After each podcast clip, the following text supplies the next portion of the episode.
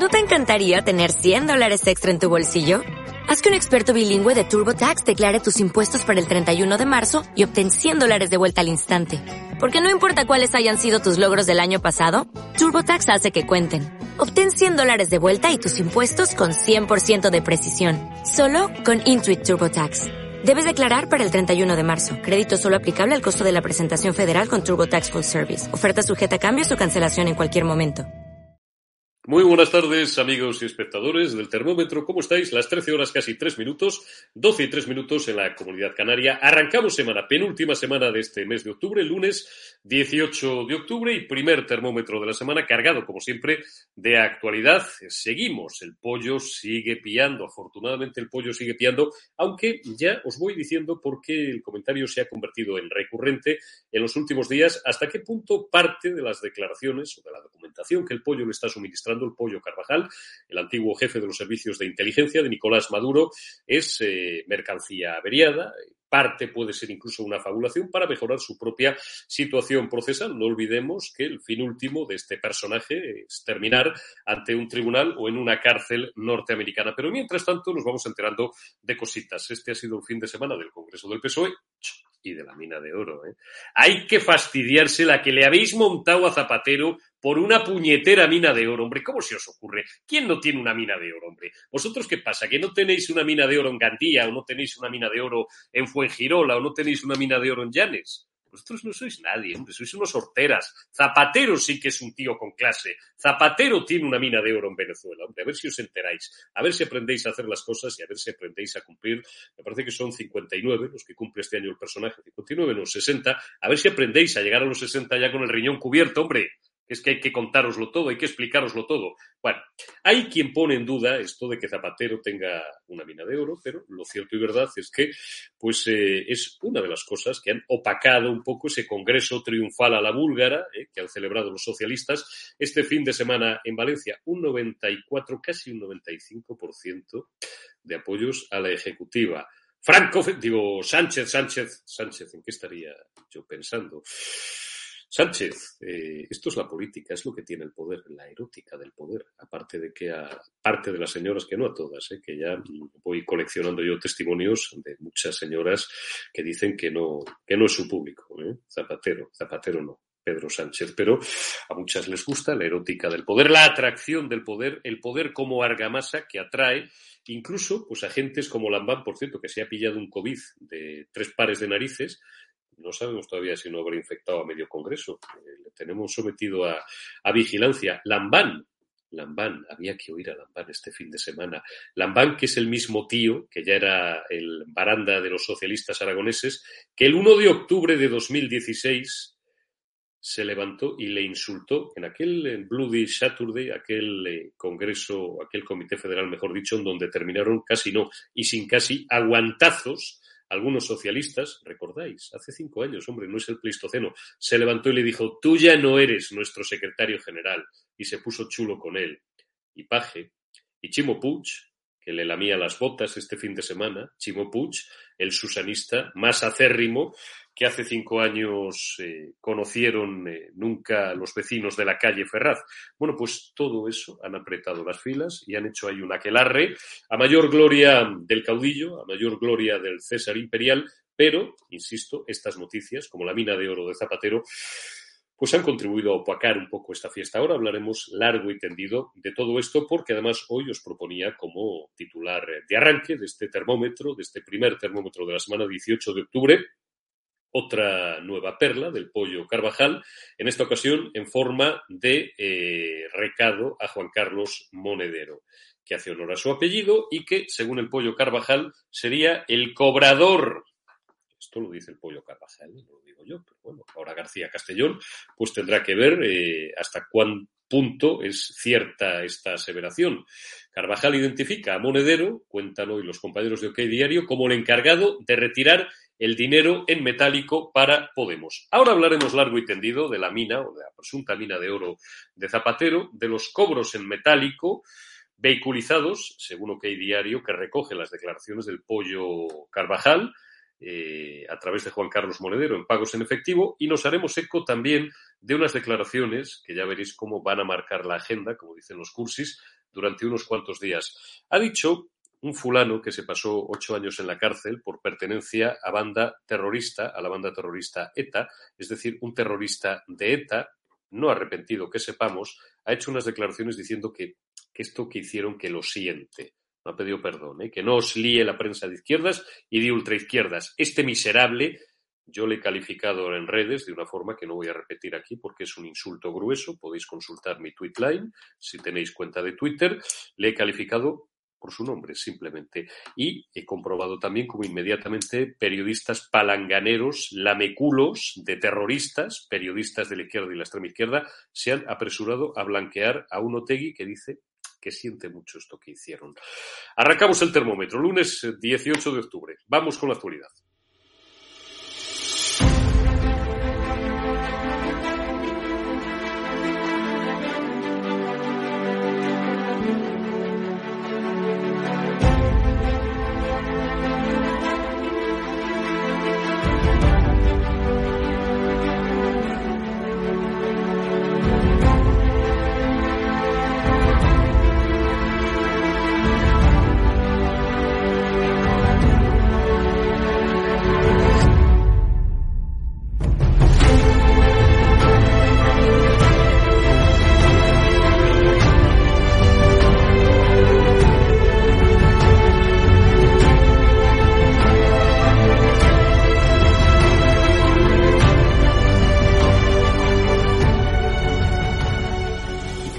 Será el presidente del gobierno a no mucho tardar.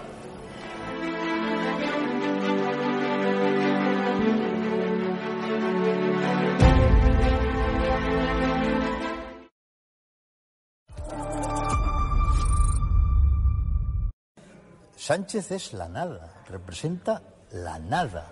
No es ni siquiera una mala persona, es un traje vacío.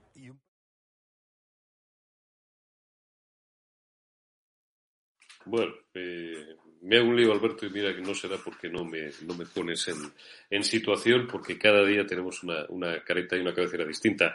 El terminar con Juan Carlos Girauta tiene su sentido porque el próximo jueves, que me parece que será día 21, ¿no? Eh, jueves 21, a las 20.30 en el plató de EDA TV, en el Gran Hotel Inglés, calle Chegaray 8 de Madrid. Javier Negre le hará una entrevista en directo para todos vosotros y antes pues podremos compartir, eh, no sé si antes o antes y luego después, un vino español. Así que si queréis escuchar en directo a Juan Carlos Girauta y sus respuestas a las preguntas de Javier Negre, pues ya sabéis, pasaos registrados, ¿no? Nuestro correo electrónico, que lo tenéis siempre eh, por ahí. Y confieso que no me lo sé de memoria, pero bueno, vosotros eh, seguro que os lo sabéis mucho mejor que yo y daos prisas si, si, tenéis interés en escuchar a, Girauta, un, tipo colosal por lo demás, buen amigo de este canal, eh, intelectualmente un titán, fuera de serie, sin pelos en la lengua, digo, si queréis incluso tener la oportunidad de hacerle alguna pregunta personalmente, pasaos por el gran hotel inglés. Vamos a entrar en materia. Saludo a mis invitados, don Andrés Lorite, diputado del Grupo Popular en el Congreso. ¿Cómo estás, Andrés? Muy buenas tardes. Yo creo que tiene muteado el, el, sonido. Mira, a ver, Alberto. Don Sergi Fidalgo, director del catalán.es. Para mí siempre don Sergi, aparte de un amigo entrañable y compañero de batallas y de, y de mil correrías periodísticas. ¿Cómo estás, Sergio? Hombre. Muy bien, ya sabes que yo solo vengo porque para que me llames Don. O sea que mientras lo hagas, aquí estaremos. Aquí el, el, don y el din, como nos decían nuestros, nuestros abuelos y los maestros de antes, eso es, no es que te lo llame yo, eso es que es tuyo por derecho propio. Oye, mientras eh, saludamos de nuevo a Andrés, a ver si le puedo escuchar ya. Don Andrés Lorite, ¿cómo estamos?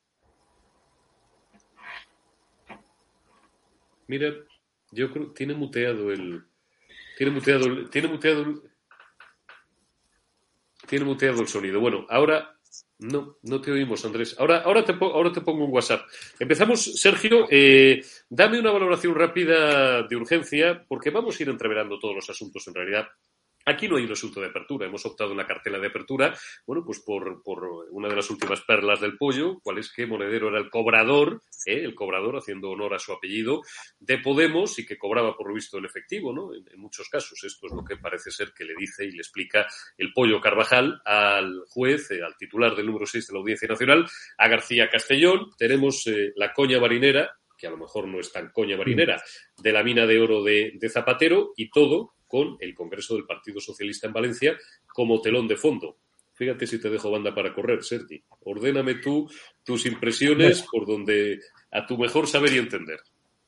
Bueno, está muy claro que el pollo Carvajal está siguiendo una, una táctica de negociación para intentar que, bueno, que no se le extradite y en todo caso, en caso que se le extradite, conseguir la, pena lo más suave posible. Por lo tanto, hay que hacer muy poco caso de lo que dice hasta ahora, porque hasta que aporte pruebas reales que puedan demostrarlo y por lo tanto se pueden causar a, los que la, a los que la apunta, hay que tomarlo como, hay que tomarlo como lo que es un presunto delincuente, que es lo que es ahora mismo, que intenta defenderse lanzando, lanzando tinta. Por supuesto lo hace con unos temas que todos sabemos que realmente ocurre, todos sabemos que el vínculo entre la dictadura chavista y Podemos son evidentes, lo que hay que ver es cuáles y cómo y cuándo. Entonces, como hay el pueblo Carvajal lo tiene fácil, simplemente con lanzar insinuaciones o rumores, lo tiene ganado porque sabe que eso es una realidad. O sea, no, es obvio que Monedero ha tenido relaciones con la dictadura chavista, es, obvio que otro, otros dirigentes de Podemos también. Por lo tanto, solo tiene, está sembrando en un terreno, digamos, ya muy abonado. Lo que queremos ver es eso, que ver papeles. Pero claro, Monedero no, nos cae muy bien a muchos. Y todos sabemos aquella famosa regularización fiscal que hizo en el último momento porque le avisaron. Eso lo, tenemos clarísimo. Pero para ir más allá y que acabe en un banquillo, hace falta unas pruebas que tiene que aportar y las queremos ver. Y queremos ver sobre todo si las aportará, porque a lo mejor si consigue lo que quiere, el Pedro Carvajal de repente se vuelve mudo y todo lo que ha lanzado ahora de repente se desmiente. No es el primer presunto delincuente que a, las primeras de cambio tira para atrás. Por lo tanto, está bien está bien que, salgan cosas, pero yo quiero verlas probadas. Si no, la de y poco más. Está claro. Fíjate, vamos a ir mientras Andrés, eh, a ver si solucionamos ese problema. Sale y vuelve a entrar del, sistema, de nuestra aplicación. Ah, mira, Andrés, no sé si ahora te vemos perfectamente y yo creo que te vamos a poder escuchar. A ver, Eurico, no sé si ahora me oís. Perfectamente, alto y claro. Bueno, pues don Andrés Lorite, diputado del Grupo Popular en el Congreso, buenas tardes de nuevo y engánchate ya sin solución de continuidad al, al debate. Dame una opinión en, el doble sentido. Ordena, ordena tu respuesta como, como, mejor te parezca. Una, bueno, pues ese goteo incesante de las declaraciones del, del pollo Carvajal. Ahora, lo último que estamos eh, conociendo, siempre según sus palabras y sus testimonios ante el número 6 de la Audiencia Nacional, García Castellón, que Monedero era el cobrador del FRAC, no, el cobrador de Podemos, que cobraba en efectivo, que Zapatero tiene una mina de oro en Venezuela. A mí esto, hay gente este fin de semana que se preguntaba incluso si era un fake. Y todo en el marco, porque aquí Mm, hay que relacionarlo y hay que ponerlo todo en conexión, de un congreso a la búlgara que acaban de cerrar los socialistas, entronizando al mismo tío al que echaron a patadas hace exactamente cinco años por la puerta de atrás y además eh, a moco tendido porque el tío lloró en aquella rueda de prensa y ahora pues le, han entronizado como caudillo, como César Imperial, incluso le ha dado un abrazo, por Dios, lo que no conseguirá el poder y la mamandurria hasta Felipe González antes. Pues efectivamente, yo creo que yo creo que el Congreso Federal del Partido Socialista celebrado durante este fin de semana pone de manifiesto pues justo lo que tú decías, ¿no? La importancia que tiene el poder porque aglutina y, porque además pues genera extraños compañeros de, cama, ¿no? Yo creo que ahora mismo muchos socialistas eh, bueno, pues que están ofendidos sin lugar a dudas por, por la errática eh, deriva de Sánchez, pues están frustrados al ver ese famoso abrazo al que tú aludías, ese abrazo entre alguien que representa la esencia socialdemócrata y eh, Sánchez. O sea, yo creo que la asistencia de Felipe González y el posterior abrazo a, Sánchez pone de manifiesto, bueno, pues que finalmente el socialismo antiguo también se arrodilla ante el poder de Sánchez, lo cual es muy mala noticia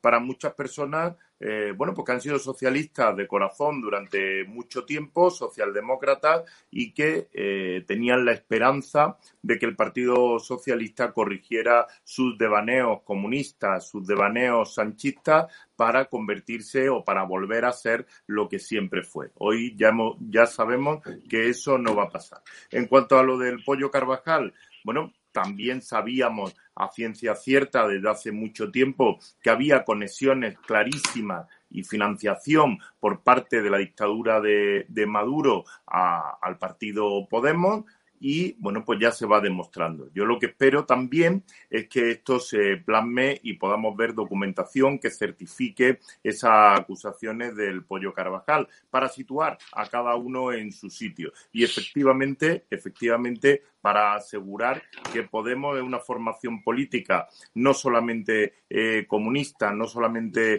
eh, radical, sino que tiene conexiones, incluso conexiones financieras con la dictadura venezolana. Y el último asunto que, apuntaba y que yo creo que también es importante eh, bueno, pues hacer un comentario son las declaraciones de, de Otegui, ese asesino, ese indigno personaje eh, que otros en otros momentos lo llamaron hombre de paz, esos que hoy en día parece ser que tienen minas de oro y que, y que ahora pues ha dicho que siente eh, pues esos, esos asesinatos, eh, que siente ese terrorismo que se produjo en, en la época de, del plomo. Y yo lo que tengo que decir es que en primer lugar, no me creo, no seré yo quien se crea tan iluso de creerme las palabras de este, de este señor, de Otegui. Y en segundo lugar, si esas palabras fueran medianamente ciertas, lo que tenía que hacer, lo que debería estar haciendo ya Otegui, si hay algún signo de arrepentimiento de su anterior conducta, sin lugar a dudas es ayudar con la información que él mismo tiene a esclarecer todo y cada uno de esos crímenes, esos esas decenas de crímenes que a día de hoy no han sido resueltas por falta de información. Como él la tiene, que la dé y a partir de ahí empezaremos a creernos sus palabras.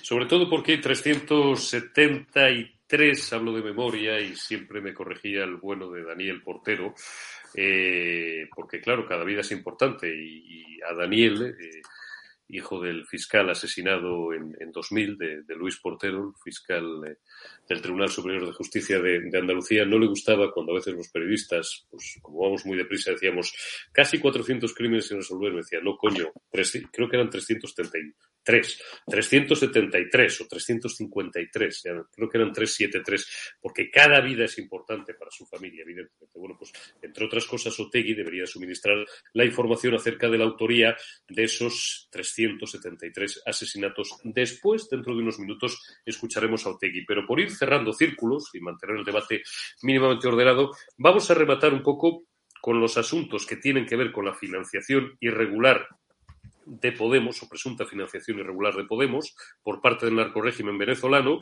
y ese trasfondo de la mina de oro de Zapatero. Como aquí nos gusta hacer periodismo, no como otros mmm, bocazas que dicen que lo hacen y lo que hacen es propaganda, pues ¿qué hemos hecho esta mañana? Enviar a Rodrigo Villar, que le echa un par de narices, a la calle Ferraz porque había comité federal, después de la aquelarre del fin de semana, pues tenían que seguir regalándose los oídos. Hay una expresión muy vulgar que casi se me escapa entre ellos, ¿no? Y entonces se ha puesto el bueno de Rodrigo Villar a la puerta y les ha empezado a, preguntar por la mina de oro de Zapatero. Ahora veréis alguna entrada divertida. Antes nos lo va a contar el propio Rodrigo. Eh, bueno, pues eso, alcance y contenido, como le decían antes a los ministros franquistas, de tu visita esta mañana a la calle Ferraz, al número 71 de Ferraz. Rodrigo Villar. Muy buenas, espectadores de Estado de Alarma. Soy Rodrigo Villar. Estamos aquí frente a la sede del Partido Socialista en la calle Ferraz, en Madrid. Hemos podido hacer eh, diferentes preguntas a los políticos que venían hoy aquí al Comité Ejecutivo Federal del PSOE. La verdad es que les hemos hecho pues la pregunta que, todos queremos hacerles, ¿no? Que es qué opinan de las informaciones que indican que el expresidente Zapatero tiene una mina de oro en Venezuela, según las informaciones que ha dado la Audiencia Nacional Hugo, alias el Pollo Carvajal.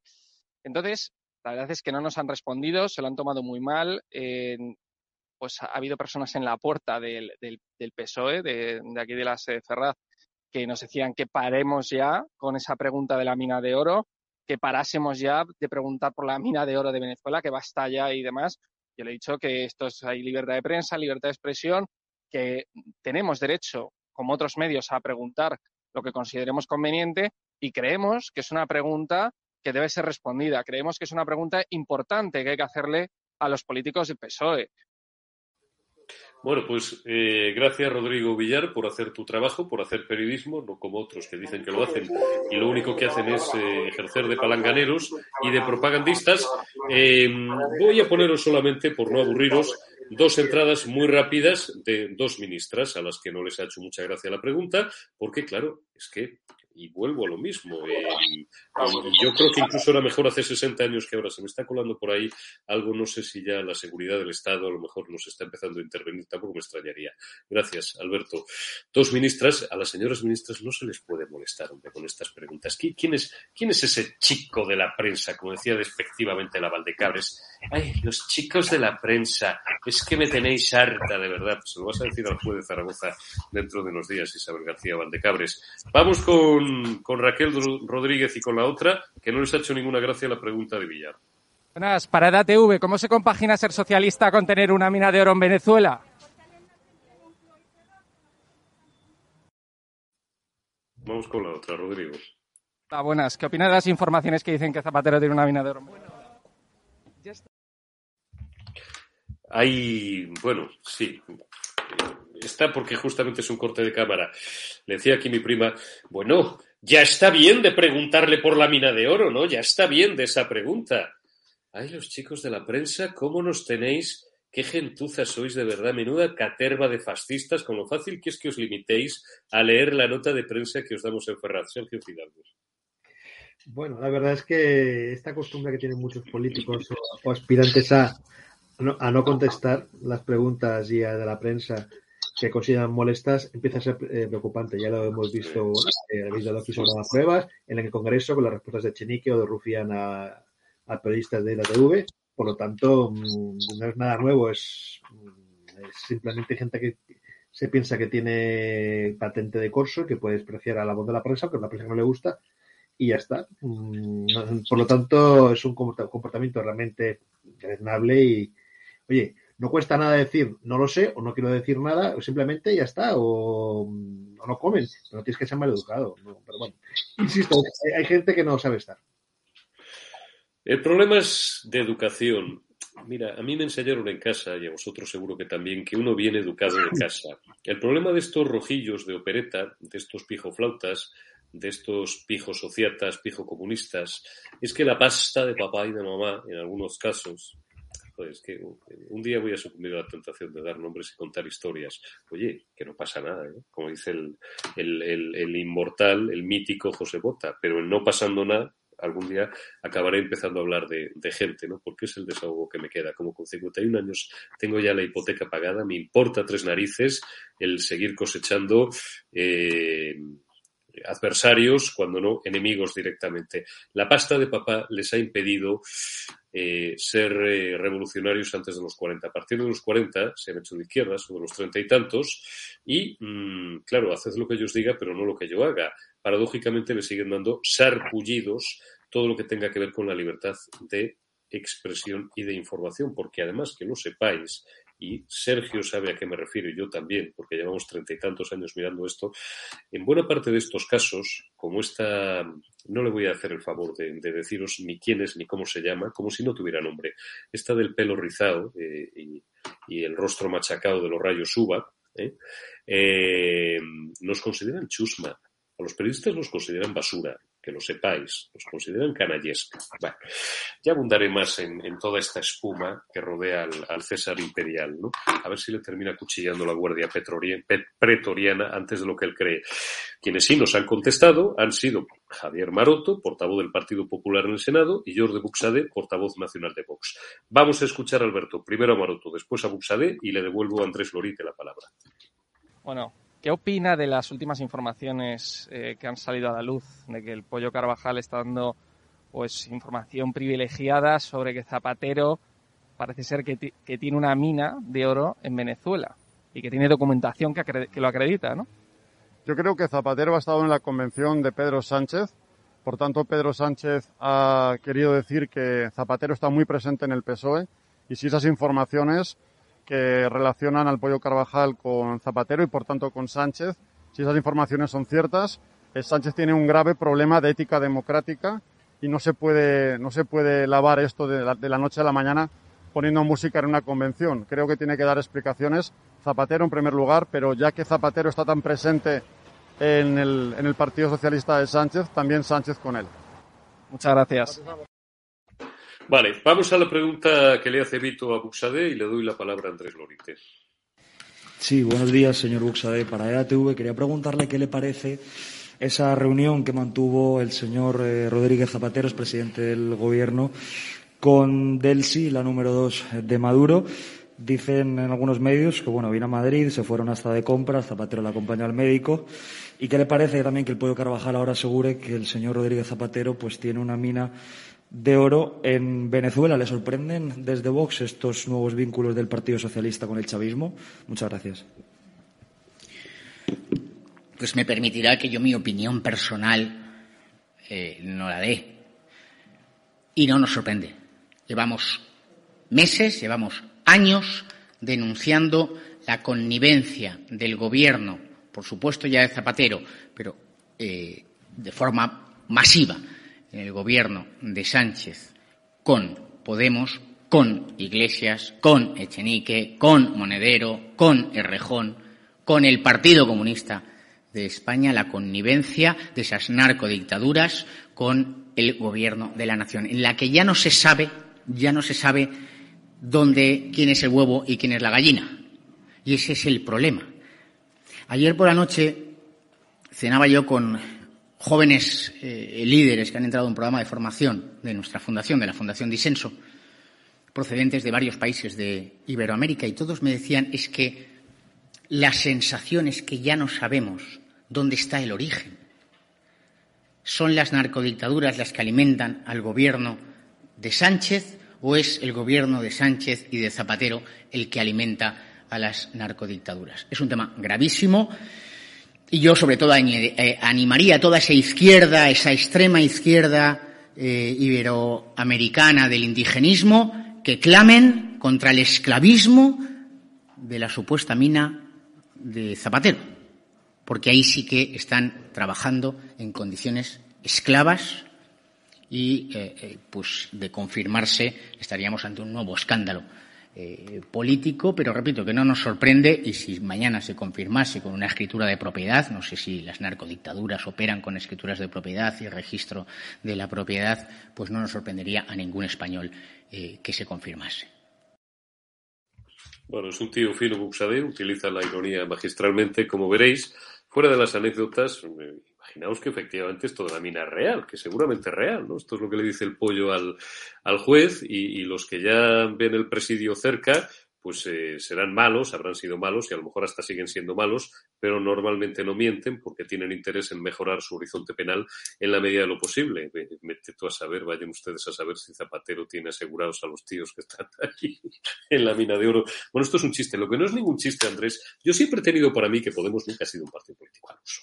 Podemos es un movimiento diseñado por varios servicios de inteligencia, como sabemos, pagados, financiados por potencias extranjeras, que se crean, se va creando a través de la Fundación CEPS en los años previos a 2013-2014 y en el 2014, después del, y sobre todo en 2015, ¿no? cuando, cuando eclosiona también ese movimiento, ese campamento, eh, esas, esas protestas ¿no? y ese campamento chabolista de, de Sol, se le da bueno, pues corporeidad como partido político, pero realmente, insisto, no ha sido nunca un partido político, ha sido otra cosa. Ha sido un juego de Estado Mayor, un diseño de inteligencia, comunista, por supuesto, para inocularse en el sistema, como cuando te inyectan cualquier tipo de sustancia, y ejercer de cuña, actuar de cuña dentro del sistema para reventarlo. Esto es lo que ha sido Podemos. Desconozco si eh, la tendencia hacia la nada, que sigue esa formación que acaudilló Pablo Iglesias es porque ellos consideran que ya han cumplido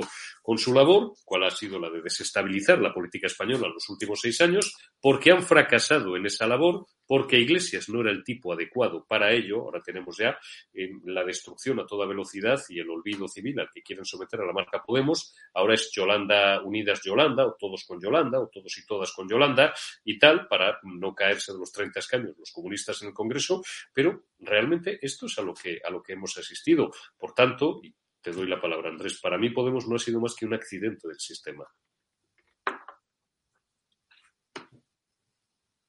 Se nos ha ido otra vez el audio. Qué mala suerte tenemos. Eh, Sergi, mm, estate la misma pregunta. Dame, dame tu opinión en torno a esto. Vamos a ver si es, eh, la aplicación con Andrés nos, nos deja. Sergi, ¿ha sido Podemos un accidente del sistema? De esto hemos hablado tú y yo ya muchas veces.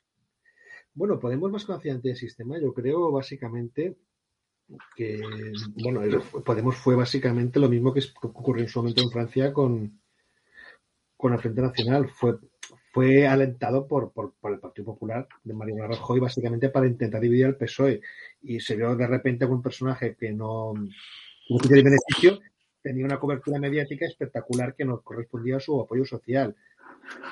La era que quedaba audiencia, pero se veía claramente que había un, de hecho, un intento de dividir al PSOE, como así consiguió. Recordemos que hubo un momento en la historia electoral reciente de España que el PSOE y Podemos casi, casi, casi se venían al espacio de izquierda al 50%, lo cual electoralmente beneficiaba al Partido Popular. Eh, eso fue un error de una época pasada, que no, no es pero que ese error lo seguimos arrastrando hasta nuestros días. De la manera que el Frente Nacional fue también alentado, o sea, el partido existía, pero fue promovido por Mitterrand para dividir el voto de la derecha francesa, lo siguen arrastrando a día de hoy, y es más que posible que a lo mejor incluso acabe ganando las elecciones. Hacer experimentos con gaseosa a veces tiene estos resultados.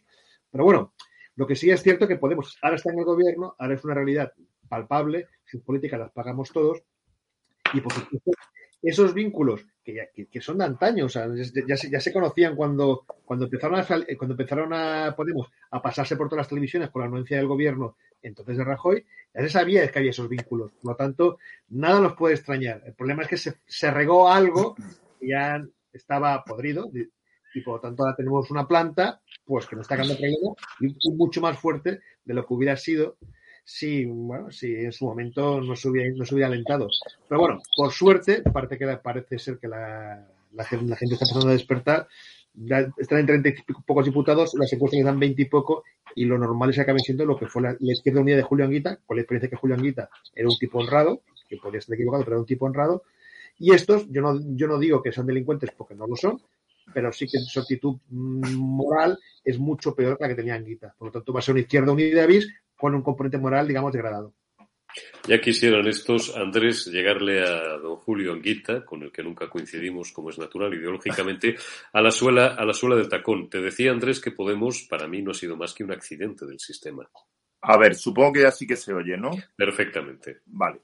Bien, oye, yo em, eh, empiezo con, con una cuestión. Oye, no son delincuentes algunos, otros sí, y me refiero al de la rasta, que se sienta aquí en el Congreso de los Diputados aún a día de hoy eh, representando esa, a esa formación política. Pero además, eh, yo quiero hacer una, una, reflexión porque ahí me preocupa mucho la, el grado de coincidencia que hoy en día tiene el Partido Socialista con Podemos. Porque si denominamos a Podemos como lo que es, una fuerza radical, bolivariana y comunista, pues a mí me preocupa mucho en lo que ha terminado convirtiéndose el Partido Socialista. Y es que el Partido Socialista es algo así como un apéndice de Podemos en muchas materias. Y una de ellas son las relaciones con, la narcodictadura de Maduro, lo estamos viendo con el asunto de la, de la mina de oro del que hemos hablado hoy, pero también eh, se está constatando en los últimos días cómo esa visita de Delcy Rodríguez a, a España pues estaba auspiciada por una quedada con José Luis Rodríguez Zapatero. Incluso yo no descartaría en ningún caso que la ayuda de la CEPI para rescatar a una a una empresa también bolivariana, una aerolínea sin vuelos como es Plus Ultra, detrás de ese episodio también pudiera estar José Luis Rodríguez Zapatero. Con lo cual, a mí me preocupa que desde el plano ideológico el Partido Socialista esté llegando a postulados como por ejemplo el de la ley de la vivienda, eh, el más reciente, y otro tipo de postulados ideológicos que son muy, muy similares, por no decir idénticos a lo que defiende ese partido bolivariano, ese partido eh, como es Podemos, ¿no? Entonces, a mí eso me preocupa. Y, y déjame, Eurico, que haga una referencia a, la, mm, planteando además que coincido plenamente con los dos portavoces, el de Vox y el del Partido Popular, que hoy han hablado eh, sobre esta cuestión de Zapatero, eh, bueno, para que haga una referencia a la actitud de las dos señoras ministras a la entrada de la sede de Ferraz, en las que, bueno, pues han vulnerado la, libertad de prensa, algo que por desgracia estamos viendo habitualmente como la izquierda eh, pretende controlar a los medios de comunicación, pretende vulnerar, por tanto, la libertad de prensa. Cada vez pasa más esto, empezó pasando en Podemos, hoy en día también pasa por parte del Partido Socialista y yo tengo que decir que eso es muy peligroso porque, porque un régimen eh, en el que no se practica, no se fomenta y se impide además la libertad de prensa, no un régimen democrático, sino totalitarismo puro. El César Imperial se ha paseado esta mañana por los micrófonos. El otro día estuvo con con García Ferreras, con el maletero de Florentino, y esta mañana pues ha estado en la cadena SER, que es un sitio también donde recibe besos en la boca y grandes abrazos, y 24 eh, horas después, como digo, del baño de multitudes ayer en Valencia y tal, ¿no?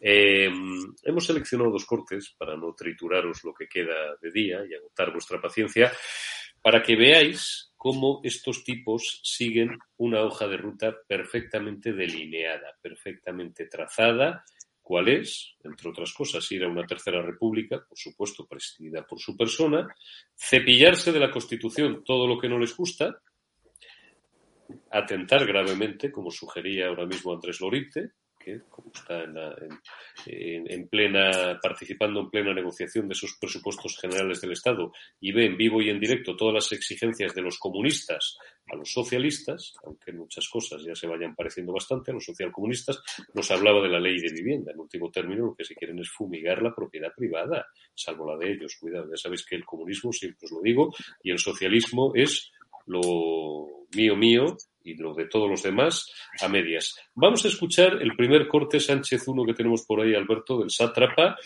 diciendo eh, lo que quiere hacer con la Constitución y además eh, sometiendo, ofreciendo, pues lo que no es más que un tragal al Partido Popular. Fijaos la chulería con la que se conducen estos individuos, en este caso un tío que llega presidente del gobierno, que está ahí tres años, se vuelve loco, cuando en 2015 estaba apuntado al paro, que dice que que van a hacer pedagogía con el Partido Popular. O sea, le hace un favor a casi 6 millones de votantes y de paso también otros 4 millones de votantes de Vox. Dentro Sánchez 1. ¿Es una señal de que se avecinan cambios en la Constitución? A nosotros nos gustaría. ¿Qué tipo de cambios? Pero fíjese, para eso necesitamos al Partido Popular por las mayorías, ¿no? Y, claro, vamos a hacer un esfuerzo de pedagogía y también de persuasión política, ¿no? Porque la pedagogía está bien, pero lo importante cuando uno está en el gobierno es eh, eh, es, persuadir para intentar ver si podemos de una vez por todas eh, cambiar la Constitución. fíjese que ahora mismo en el, Congreso de los Diputados hay un debate interesante. el Gobierno ha propuesto, y además ahora está tramitándose, la modificación del artículo 49, en el que lo que proponemos es eliminar una palabra que para el colectivo de la discapacidad en nuestro país es bueno pues altamente agresiva y es precisamente la de calificarlos como disminuidos. Esto la gente puede sorprenderse, pero bueno, la Constitución es fruto también de otra época, de hace más de 40 años. Bueno, pues con la misma vehemencia que la derecha se niega a quitar esa palabra del artículo 49 de nuestra Constitución, se niega también a cumplir todos y cada uno de los artículos de la Constitución. Y digo esto precisamente por la necesidad de, renovar el Consejo General del Poder Judicial. Este es tonto y en su casa todavía no se han enterado. ¿Qué coño tendrán que ver los disminuidos o los discapacitados con asuntos de mucho más calado? Con todos los respetos a quien surge, a quien sufre algún tipo de discapacidad. Segunda cosa, y te doy la palabra, Sergio, eh, es, es, irritante, es estomagante que un partido que ya se ha situado en muchas ocasiones abiertamente al margen de la Constitución, un partido que algunos, en algunos momentos ya hemos dicho, Sergi, tú también, además en tu Cataluña, pues ¿qué te voy yo a contar que tú no sepas mejor que nadie? Que es, ya no es un partido constitucionalista porque se fuman por el foro de sus caprichos los derechos de más de la mitad de los catalanes, porque se han cepillado al, castellano como lengua vehicular. Y va ahora el, tonto a las tres y dice que los que no respetan la Constitución son los del PP y bueno, y evidentemente, y los de Vox, porque a toda la oposición que no le vaya el agua se refiere, Sergi. A ti, catalán, que estás en la pelea todos los días dirigiendo un medio de comunicación catalán.es, ¿te va a decir este tío que los que respetan la Constitución son los socialistas? A ver, lo que está muy claro es que Sánchez está presumiendo precisamente de lo que, lo que carece. O sea, un, un, presidente del gobierno que quisiera realmente ser tan puntilloso con la Constitución, pues no tendría los socios de gobierno que tiene. Así de simple. Así de simple. Estamos, lo hemos visto en el último periodo Planeta, al, jefe del Estado, que insisto, el jefe del Estado, jefe del Estado, no, no, ya no hablamos de un rey, no, no, del jefe de Estado, tuvo el enésimo desplante por parte del gobierno de autonómico catalán, no fue Per Aragones, por decidió que no iba porque iba este hombre. Claro, cuando esta falta de respeto continuamente que tenemos a la Constitución, no solamente por el tema de los desplantes, no solamente por el tema de los golpes de Estado, no solamente por los indultos a los, indultados a los, golpistas que hizo Sánchez. O sea, cuando Sánchez está jugando siempre al límite de la Constitución, que vaya dando lecciones a los demás, es como menos mm, preocupante. No debería hacerlo, debería tener, a menos mantenerse un poquito la boca cerrada en este aspecto. Debería, pero bueno, digamos que Sánchez no, una de las cosas que no tiene precisamente es prudencia y por lo tanto su principal característica política es el arrojo y, por qué no decirlo, cierta cara dura, por lo tanto a, esta, a, estas alturas del partido no se lo vamos a cambiar. El PSOE quiere buscar una reforma constitucional para intentar pues eh, montar una España federalizante que le vaya mejor y pueda y pueda hacer caber esta nueva coalición que está formando, pues está formando una nueva coalición. Esta nueva coalición con, con nacionalistas vascos, Bildu, PNV, con Esquerra Republicana, con, con Compromís con Esta coalición que está creando quiere dotarla de fuerza, quiere, por lo tanto, quiere hacer una reforma eh, federalizante, que estos grupos mm, separatistas se encuentren un poquito más cómodos de lo que están ahora y que, y que le preste continuamente apoyo electoral en el Congreso. Vamos a eso, y es un poco, y, todo y, todo y toda la clave va por ahí. Por lo tanto, cuando habla de cambiar capacitados por no ser disminuidos, déjense de tonterías. Lo que quiere básicamente es que el Partido Popular no vuelva a gobernar en los próximos 50 años. ¿Cómo? Pues repitiendo la coalición que ahora existe, ampliada. Y posiblemente, pues la, Constitución a lo mejor tendría una reforma electoral también que fuera más en beneficio de estas regiones. o sea, el tema es clarísimo. El PSOE no hace, nada gratis y lo hace básicamente para intentar seguir gobernando. tampoco estoy diciendo que el PP no haga también lo mismo, porque ha habido, reformas en el pasado en alguna comunidad autónoma de tiempo electoral que tampoco es que fuera especialmente eh, ejemplarizante. Pero el PSOE en esto es maestro, es maestro y bueno, estamos en eso. Por lo tanto, mm, que no se engañen, esto de disminuidos y, y, darán cuatro o cinco ejemplos más de la, Constitución de malas redacciones que hay para intentar justificar lo que quieren hacer. Oiga, que lo que quieren hacer básicamente es centrifugar a España y se acabado. Está claro. Vamos, eh, te doy la palabra Andrés, pero quiero que antes escuchéis el segundo corte que hemos seleccionado para vosotros de Pedro Sánchez en el que habla de la corona. Atención, vamos a escucharlo primero y luego rematamos el balón. Bueno, nunca lo hemos planteado como una ley de la corona.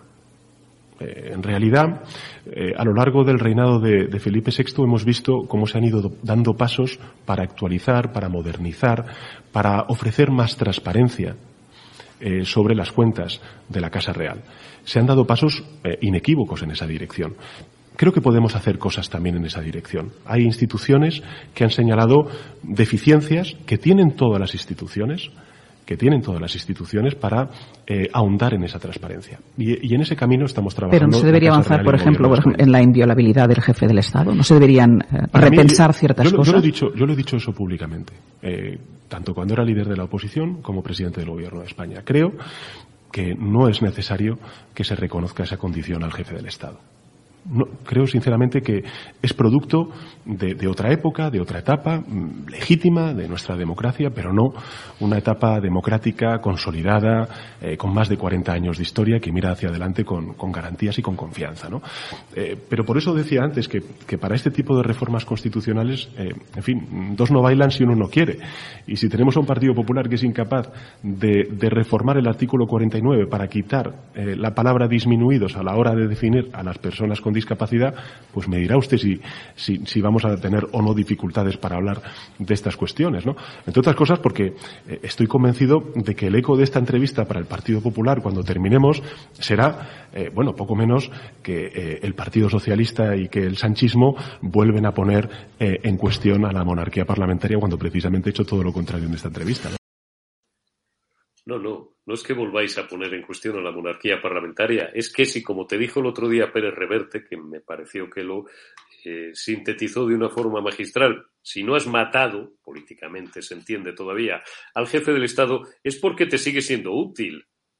Si ya no te fuera útil, ya te lo habías fumigado y ya habías terminado de asfaltar la carretera de, de, Cartagena. Suprimir la inviolabilidad del jefe del Estado. ¿Sabéis cuál es el problema de este, de este fulano? Que mm, interinamente ocupa la presidencia del gobierno, que él sí sería muy partidario de una inviolabilidad para sí mismo.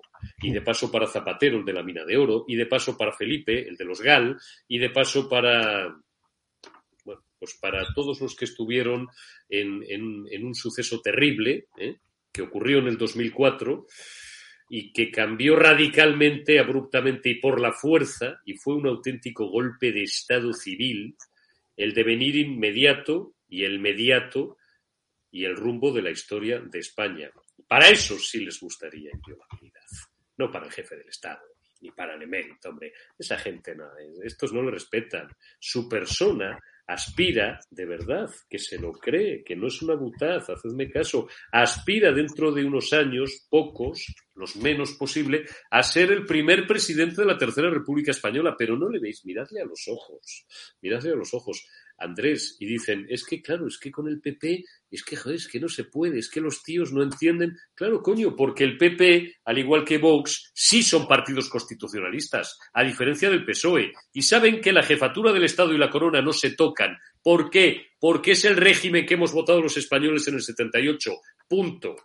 Y se acabó. Y porque la mayoría de los españoles sigue sin ser republicana y sigue no digo siendo monárquicos o no, esa no es la cuestión, esa no es la pregunta y ese no es el debate. La gran mayoría de los españoles sigue, eso sí, considerando la actual monarquía parlamentaria como la mejor forma de gobierno, la que mejor ha funcionado en los últimos 50 años y la que debe de seguir funcionando precisamente para que esta gentuza socialcomunista bolivariana no termine de adueñarse de nuestro país, abolir la propiedad privada y cercenar nuestros derechos y nuestras libertades, Andrés.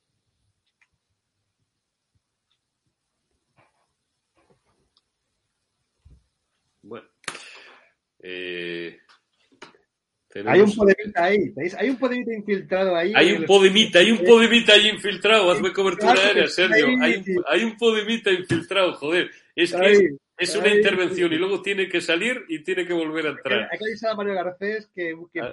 busque ahí las conexiones. Hay que, hay que joder, Mario entra siempre bien, pero si entran desde el despacho. bueno. yo creo que ha sido hoy, ha sido después de el A ver, vamos, vamos a darle, por, ordenar el debate, hombre, vamos, vamos a darle un minuto para que. Eh, a ver. Ahora, ahora, tienes un podemita infiltrado ahí, Andrés. Menos mal, menos mal que ahora sí, porque, porque, quería hacer un, planteamiento eh, en relación a la reforma a la reforma constitucional. Por cierto, ya sabéis que durante este fin de semana ha puesto al intrépido eh, comandante Bolaños al frente de una nueva secretaría en la Ejecutiva Federal que se llama precisamente así, Reforma Constitucional y Nuevos Derechos. En fin, lo que subyace en todo caso es la voladura de nuestro modelo de Estado, sin lugar a dudas. Sánchez utiliza hoy de excusa una palabra, en concreto disminuido, que aparece en el texto constitucional, pero eso le importa a él bien poco. Lo que le importa es eh, rehacer el modelo del Estado, abrir un debate territorial que culmine con un efecto federalizante, efectivamente, y hacer posible eh, instaurar la República, la Tercera República Española. Sin lugar a dudas, él está obsesionado por volar todo aquello que parte de la transición política española, que yo creo que, fue intachable, de ese pacto constitucional eh, que nos dimos en 1978 y todo lo que ha derivado de, ahí. Por tanto, ahí podemos calibrar la radicalidad con la que actúa Sánchez y, su gobierno, que como decía anteriormente, poco difiere, poco difiere en sus postulados y en sus planteamientos con respecto a lo que propugna y defiende desde su origen un partido radical y bolivariano como es como es Podemos, ¿no? Y ahora yo creo que ya que están eh, en el mismo gobierno, pues yo los veo muy confundidos. Confundidos en el sentido de que, de que no se sabe muy bien dónde empieza uno y dónde termina el otro. Se han mimetizado en el gobierno el Partido Socialista o lo que queda de él, el sanchismo, con el comunismo bolivariano que representa eh, Podemos.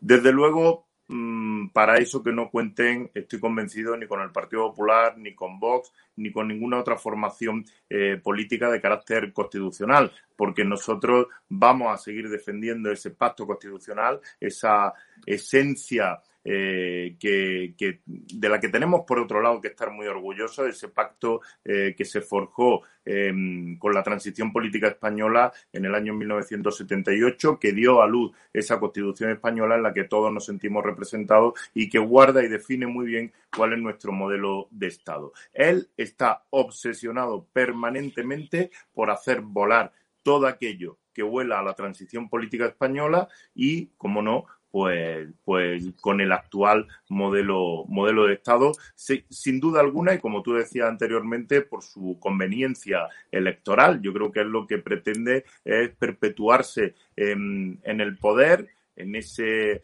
en ese batiburrillo de, pactos eh, con formaciones políticas de, de diversa índole y para eso posiblemente necesita una reforma constitucional.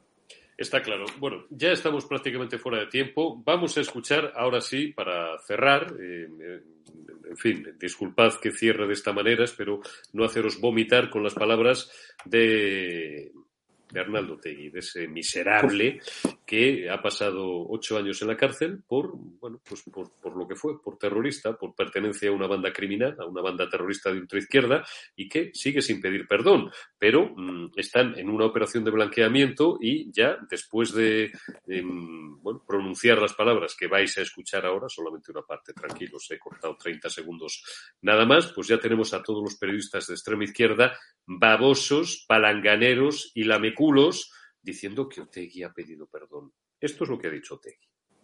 Hacer una mención especial y específica a las víctimas causadas por la violencia de ETA. Queremos trasladarles nuestro pesar y dolor por el sufrimiento padecido.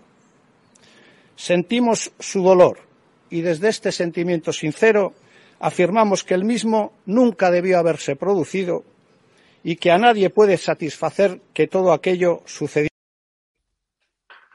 Pide perdón, escoria. No digas que lo sientes. Pide perdón. No ha pedido perdón. El mundo. Ponme el pantallazo del mundo, ¿eh? porque el titular Otegui reconoce ahora el dolor de las víctimas, pero sin condenar a ETA. Es un titular bastante ajustado. Dice que lo siente, pero no pide perdón a lo que ha, dicho eh, el socio del socialista Pedro Sánchez y de la comunista Yolanda Díaz. Fijaos lo que dice en sus redes sociales un tipo, un tal Ignacio Escolar, hijo de un conocido, director de periódicos, y que, eh, bueno, pues eh, como era niño de papá y espabiladillo, sin terminar la carrera, pues le dieron un diario para dirigir. Última hora, Otegui rompe coneta en nombre de la izquierda Berchali y se disculpa de corazón. No sé quién es peor, si el terrorista o los babosos que le blanquean, Sergi. Bueno, es que estamos realmente estamos en esta operación de blanqueamiento de, de, de, de Otegui, de Bildu, que por otra parte en, Cataluña ya conocemos bien desde hace años, ya hace como muchos años, que es que es republicana y en parte de la época también de Artur Mas, de cualquier gesto teóricamente positivo, te digo, muy, teóricamente positivo que hacía la, la, izquierda Berchale, aquí se vendía como que el hombre de paz, Otegui se ha pasado por la Cataluña como hombre de paz. Esto, esto lo estamos viviendo porque simplemente es un socio que interesa en estas nuevas coaliciones que se están creando de futuro, tanto de catalanes con nacionalistas vascos, de partidos catalanes con separatistas vascos, como del PSOE con, los partidos que centrifugan en España, interesa que Bildu sea un actor importante para no depender solo del PNV. Por lo tanto, tener otro socio más, otro que entre en juego. Y por lo tanto, hay que blanquear. Hay que blanquear a Otegui, hay que blanquear a Bildu y se han puesto a ellos. Lo que ha dicho Otegui es lo de siempre. O sea, es que hay que decir, oiga, soy, fui, fui un asesino, estuve en una banda asesina y como asesino de la banda asesina pido disculpas, nunca tuvimos que asesinar. Eso, eso es disculparse. Todo lo que no sea eso es, bueno, sí, el conflicto, el dolor, lo que tú quieras, no, pero eso no, eso no es disculparse. Y ojo, disculparse no significa que te, te perdonen. O sea, tú te puedes disculpar y luego las víctimas decidir y la sociedad si queremos perdonar o no Desde luego, lo que no puede ser, por mucho que, pida perdón, es que se acepte que un partido que proviene de la sangre, que proviene de, matar a gente, sea aceptado como socio del, gobierno de España. Eso de entrada. O sea, aunque se disculpe 300 veces. ¿Vale? O sea, eso, no es suficiente para reparar todo lo que han hecho. Simplemente, si se disculpan, volverán al género humano. O sea que ahora mismo muchos de ellos han participado en asesinatos, otros no, otros han sido cómplices. Y otros sí que es cierto, porque Bildu es una colección muy rara. Y es cierto que sí que había también, también hay gente que desde el minuto uno condenaban la violencia, lo que sí es otra cosa que sean separatistas bajo, pero lo condenaban. Bildu es una cosa como muy, muy, muy complicada, pero la mayoría, y sobre todo sus líderes, vienen de donde vienen. Por lo tanto, nada de sensaciones de gobierno, disculpas de verdad, tiene con la boca pequeña, no esta vergüenza que hemos escuchado, y a partir de aquí, de aquí 40 años ya hablaríamos si pueden volver a pensar, podemos empezar a pensar si realmente es un partido razonable. Ahora no, porque han causado mucho dolor, mucho, muchas víctimas, mucho, mucho sufrimiento, y no se puede, es que simplemente es inhumano pensar que, ese partido tenga papel, un papel político relevante. Incluso recordemos que se llegó a hablar de una posible coalición entre estos Podemos y PSOE como alternativa al PNV del País Vasco. Se llegó a hablar incluso de eso. Esperemos que eso no ocurra, porque no puede ser. Está claro. Andrés, y cierro ya contigo una última reflexión. Estos son los que apoyan, una vez más tendremos por segunda vez, y tú estás en eso ahora, estás intentando, bueno, estáis eh, tanto en, tu grupo, en el Popular como en Vox, bueno, pues intentar reconducir estos presupuestos a una mínima racionalidad económica, unos presupuestos que serán de sangre otra vez, chorrearán sangre, otra vez. porque llevan los cinco votos de estos miserables.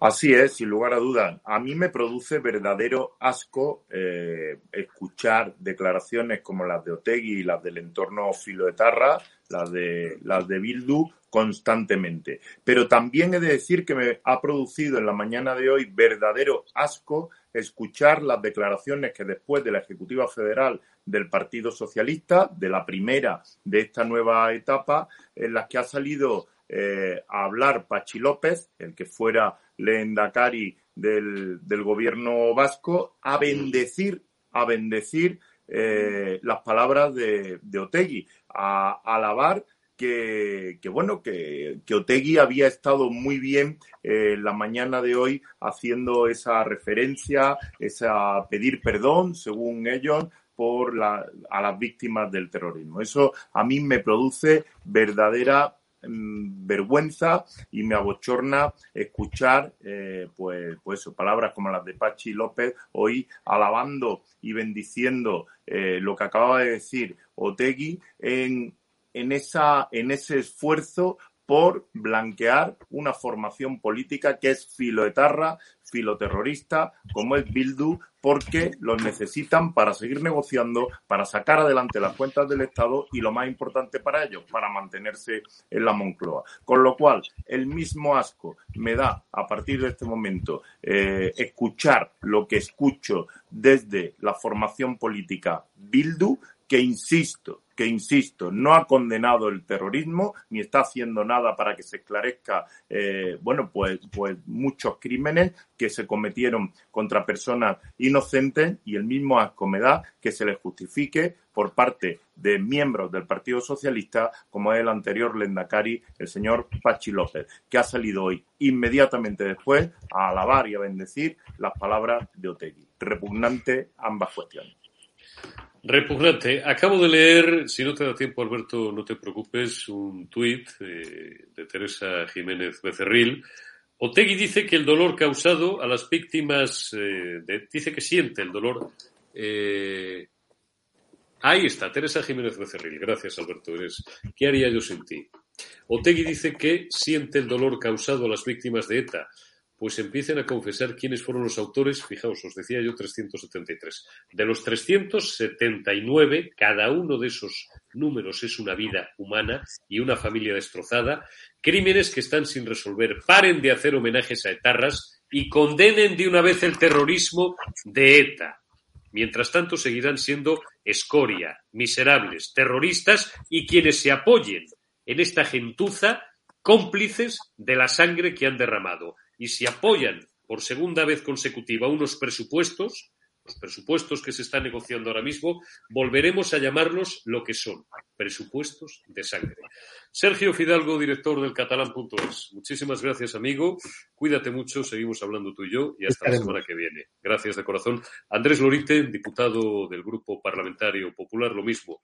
Le deseo una feliz negociación, intentar ponérselo difícil a los socialcomunistas, a ver si bueno, pues podemos taponar por lo menos alguna, alguna vía de agua entre el Partido Popular y entre Vox y que este país no se vaya pues eh, por lo que parece inevitable, por el Gracias, Andrés. La semana Muchas que gracias. viene te, volvemos a emplazar si lo tienes a bien.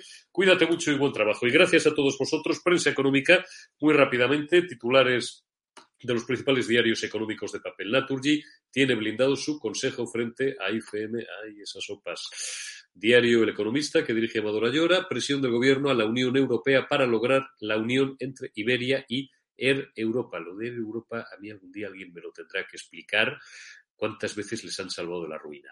Cinco días. Iberoestar quiere las agendas de Nautalia para crear el tercer operador turístico. Y, como siempre, recordad, tenemos ahí la camiseta exclusiva de EVA, de EDATV. Hemos hecho más porque bueno, pues había, había una gran demanda, cosa que os agradecemos. Y si os dais de alta en la membresía oro o plata en nuestra plataforma edatv.com. Os regalamos una bonita camiseta y además así podréis ir presumiendo de formar parte de la gran familia de un medio libre. Jueves 21, Juan Carlos Girauta, a partir de las ocho y media nos acompañará y os acompañará si queréis inscribiros y pasar un buen rato y hacerle preguntas en directo. Le hará una entrevista a Javier Negre en directo y antes, a las ocho y media, compartiremos con el bueno de Girauta un vino español. Gracias por haberme acompañado. Mañana será martes 19 de octubre. Más noticias os las contaremos y os las analizaremos. Cuidaos y hasta mañana.